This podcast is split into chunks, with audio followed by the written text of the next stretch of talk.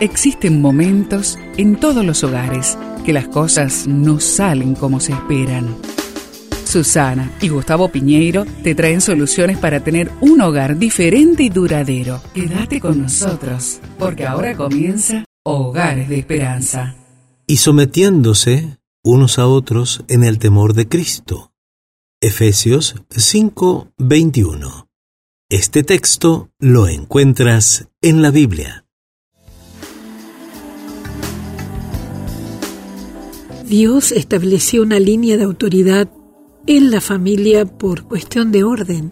No tiene nada que ver con privilegios jerárquicos, sino solo con el orden.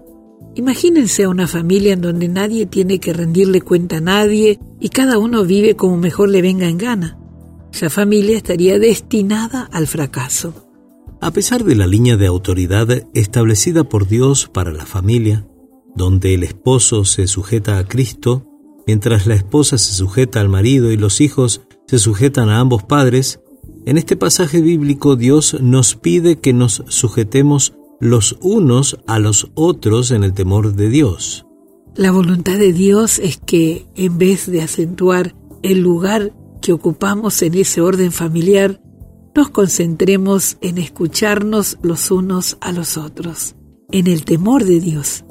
El temor de Dios hará que nos recibamos con respeto y nos consideremos los unos a los otros sin hacer distinción de personas.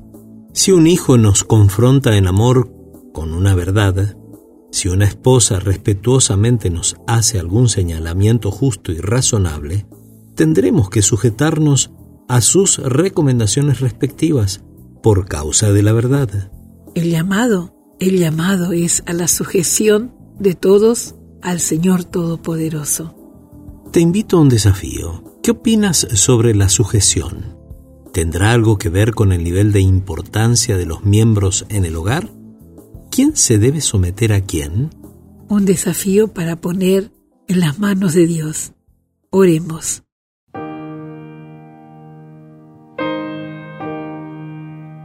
Amado Dios Todopoderoso, en estos momentos queremos agradecerte por el privilegio de recibir tu amor diariamente.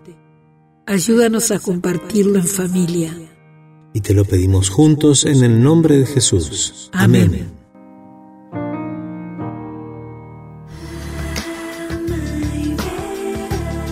Esperamos que el tema de hoy, junto a Susana y Gustavo Piñeiro, haya traído la esperanza a tu vida. Si deseas ampliar este tema, seguí al Dr. Gustavo Piñeiro en Facebook y Twitter.